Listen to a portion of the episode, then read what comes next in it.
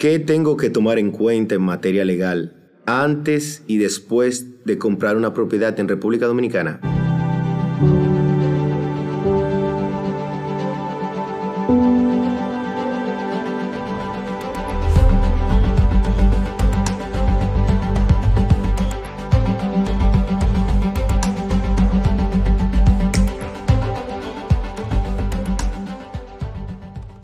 Mi nombre es Daniel Eduardo Jiménez Sánchez, soy abogado en ejercicio por más de 20 años. Hemos constituido 15 años atrás una oficina de abogados para brindar servicios legales a personas tanto físicas como jurídicas en todo el territorio nacional. Tenemos un ejercicio vasto en diferentes áreas del derecho y estamos aquí para promocionar nuestro trabajo y nuestra persistencia en el mercado.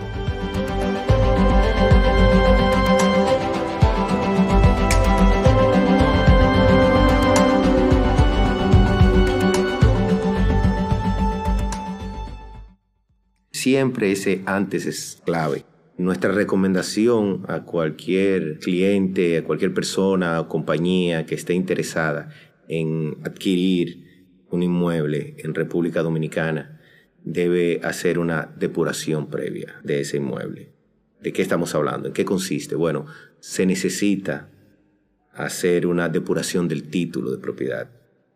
Primero, determinar si tiene título, si tiene el título de propiedad, determinar si ese título no tiene ningún gravamen, no tiene ninguna oposición, sea por alguna deuda o sea judicial, es decir, que algún tribunal haya puesto, haya interpuesto una oposición a ese inmueble. Segundo, después que eso esté realizado, debemos verificar en impuestos internos si los propietarios de ese inmueble, como propietario, como persona física, o jurídica, si son una compañía los dueños, tienen alguna deuda pendiente en impuestos internos, si tienen algún impedimento de transferencia de inmuebles en el fisco.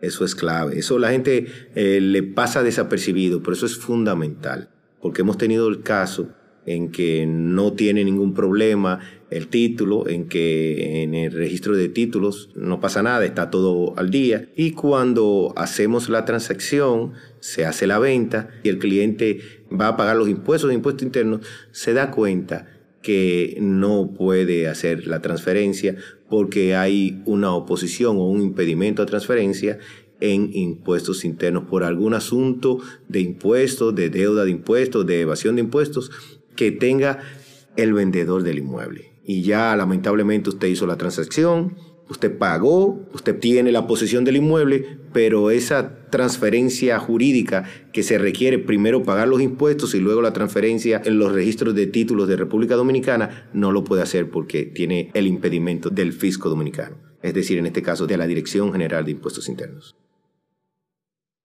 Luego que tenemos la depuración del inmueble en términos inmobiliarios en los registros de títulos de República Dominicana, en el lugar que sea, y tenemos la depuración de cada uno de los vendedores o de los vendedores en impuestos internos, entonces pasamos a la segunda etapa, que es acordar la transacción, la venta de la propiedad per se, redactar un acto de compraventa donde ambas partes firman y acuerdan hacer la transacción inmobiliaria. El monto determinado es importante, el monto porque dependiendo del monto de la venta eh, vamos a pagar los impuestos en impuestos internos. Hay que ser eh, realmente ser honesto. Y les voy a explicar más adelante por qué es importante poner el precio real en la venta. Luego que se materializa la venta, se paga el dinero. Hay muchas modalidades, puede ser por transferencia bancaria, puede ser por cheque eh, certificado o de administración, o puede ser incluso por un cheque personal, si usted lo acepta. Nosotros no recomendamos un cheque personal y tampoco recomendamos transacciones en, dinero en efectivo. ¿Por qué? Porque las transacciones con cheques, ya tú firmaste un acto, ya tú traspasaste la propiedad, pero todavía el cheque no se ha hecho líquido. Si hay algún problema con la liquidez de ese cheque, entonces ya tenemos el problema de que tenemos un acto de venta y de compra firmado y todavía no se ha hecho efectivo. Claro, el tener el dinero de manera líquida es fundamental para que se materialice esa venta totalmente, pero ya tenemos un inconveniente. Entonces, siempre tratamos de que nuestras operaciones sean o transferencias bancarias, garantizando la entrada del dinero, la cuenta de nuestros clientes o a nuestra cuenta en caso que el cliente lo determine así. Y segundo, algún cheque certificado un banco y que nosotros también lo garanticemos. ¿Por qué hacer estas transacciones de esta manera? Porque el vendedor necesita justificar a impuestos internos y a los bancos por un asunto de inteligencia financiera que ese dinero que va a depositar o que está depositando en un banco, ¿cuál es el concepto? En este caso, el concepto es la venta de ese inmueble. Entonces usted regularmente le lleva al banco, si la venta se materializó por 10 eh, millones de pesos, usted debe llevarle al banco el acto de venta que justifica ese ingreso. Entonces le dice al banco, mire, este ingreso fue por la venta de esta propiedad. Y de esa manera ya usted tiene garantizado que cualquier investigación está supeditado a que ellos primero verifiquen que esas operaciones se realizaron en función de una transacción inmobiliaria. Por eso es clave que aparezca un registro de transacción bancaria o cheque, porque el dinero en efectivo no te da la garantía de dónde vino el dinero. Sin embargo, si salió de una cuenta bancaria a otra, ya tú dices, sí, yo vendí y quien me pagó fue el vendedor. Me hizo una transferencia de su cuenta a mi cuenta. Cualquier, cualquier asunto legal que tenga ese vendedor, como en estos casos que se ve tanta tantas realidades en los últimos días de transferencias inmobiliarias, de corrupción administrativa, de desfalco al Estado. Entonces es importante determinar, bueno, yo vendí, ¿quién me pagó? Me pagó fulano con una transferencia o un cheque certificado de tal compañía a nombre mío, a nombre de mi, de mi empresa.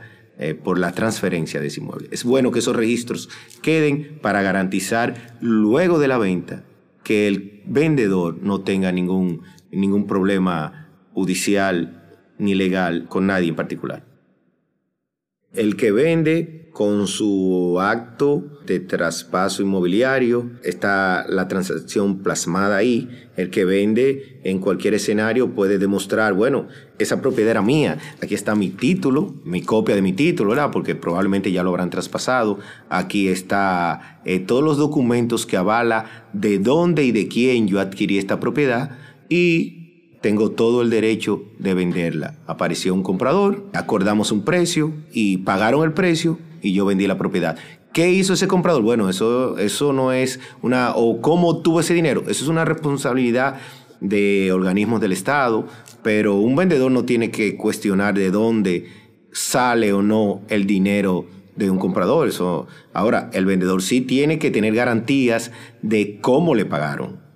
¿Cómo me pagaron? Por eso vuelvo y repito, hay que tener la garantía de que salió de una cuenta bancaria, o sea, aquí está el pago, o sobre todo una transferencia bancaria porque sale de una cuenta a otra. Siempre recomendamos que quien pague sea la misma persona o la misma compañía o institución que aparece como comprador en el acto de compraventa. Eso es, eso es fundamental para garantizar que usted hizo una transacción con tal o cual persona. De ahí en adelante, eso es una responsabilidad del vendedor de cómo tuvo o no su dinero.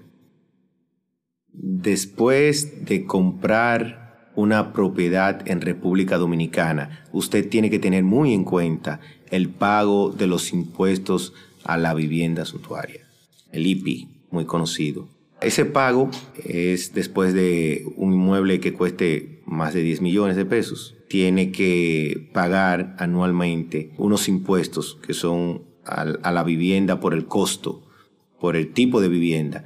Eso hay que pagarlo anualmente y tiene que estar muy pendiente que cuando compra un inmueble que sobrepase esos límites, tiene anualmente que hacer el pago a la Dirección General de Impuestos Internos de los impuestos requeridos. ¿Cómo se calcula? Bueno, ya hay una fórmula que usted calcula y que ellos determinan, dependiendo del valor, el impuesto que va a ser anual. Lo puede dividir en dos pagos eh, dos veces al año, pero de que hay que pagarlo, hay que pagarlo, porque hemos tenido casos de clientes que no, ni siquiera no era voluntario, era que no sabían. En la mayoría de los casos no sabían de ese, de ese pago y se le iba acumulando y acumularon deudas importantes con impuestos internos, deudas de millones de pesos y que fue muy cuesta arriba poder eh, comprobarle a impuestos internos que fue involuntario y tuvieron en muchos de los casos que pagar las penalidades o las sanciones por no haber pagado regularmente ese pago del IPI a la vivienda suntuaria. Si usted vive en Estados Unidos, eh, ¿qué o cuáles aspectos debemos tomar en cuenta a la hora de comprar una propiedad inmobiliaria en República Dominicana? Lo primero que recomendamos, de, verdad que es importante, sobre todo a nuestra diáspora, que tenga en cuenta buscar una oficina de abogados o buscar un abogado de confianza, gente que, que merezcan toda su aprobación y su confianza, para que esta persona haga la depuración previa que ya habíamos hablado. Que sepa que cuando le dicen ese inmueble está garantizado, ahí no hay ningún problema, ni con el Estado, ni con particulares, ese inmueble usted puede adquirirlo. Ya usted tenga la confianza que cuando adquiriera ese inmueble, cuando pague por ese inmueble, no va a tener después, a los dos o tres meses, el inconveniente de que apareció o no, que esa propiedad no es mía, esa propiedad es, era de fulano de tal y la vendieron de manera ilegal. Eso es muy común, lo hemos visto con nuestros deportistas, sobre todo con los peloteros, que han tenido eh, muchos casos similares. Entiendo que a lo mejor no se asesoraron de la mejor manera para determinar que esos inmuebles no eran eh, realmente propiedad de quienes dijeron que eran. Entonces, eso es importante. Y después, bueno, usted puede actuar judicialmente, sí, pero regularmente, si son insolventes, usted logrará alguna condena eh, en los tribunales de manera penal, ajá, pero ¿y su dinero? Entonces, ah, no, que mi dinero yo lo recupero. ¿Cómo? El dinero se recupera en función de que quien causó el daño o el ilícito, tanto penal o civil, tenga como repararlo de manera económica. Pero si no tiene cómo repararlo, no, no podemos recuperarlo. Ahora, usted tendrá las sanciones penales que establecen las leyes dominicanas. Sí, digamos, va a ir, va a, ir a la cárcel. Sí, perfecto.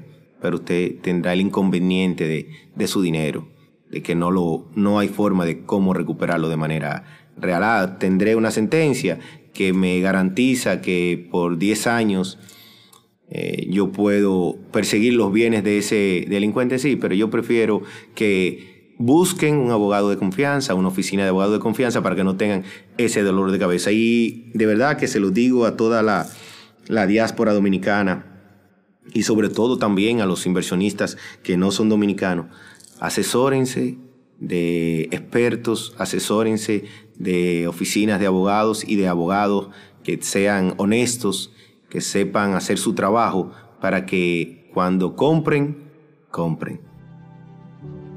Estamos disponibles para cualquier pregunta, cualquier asesoría que ustedes tengan.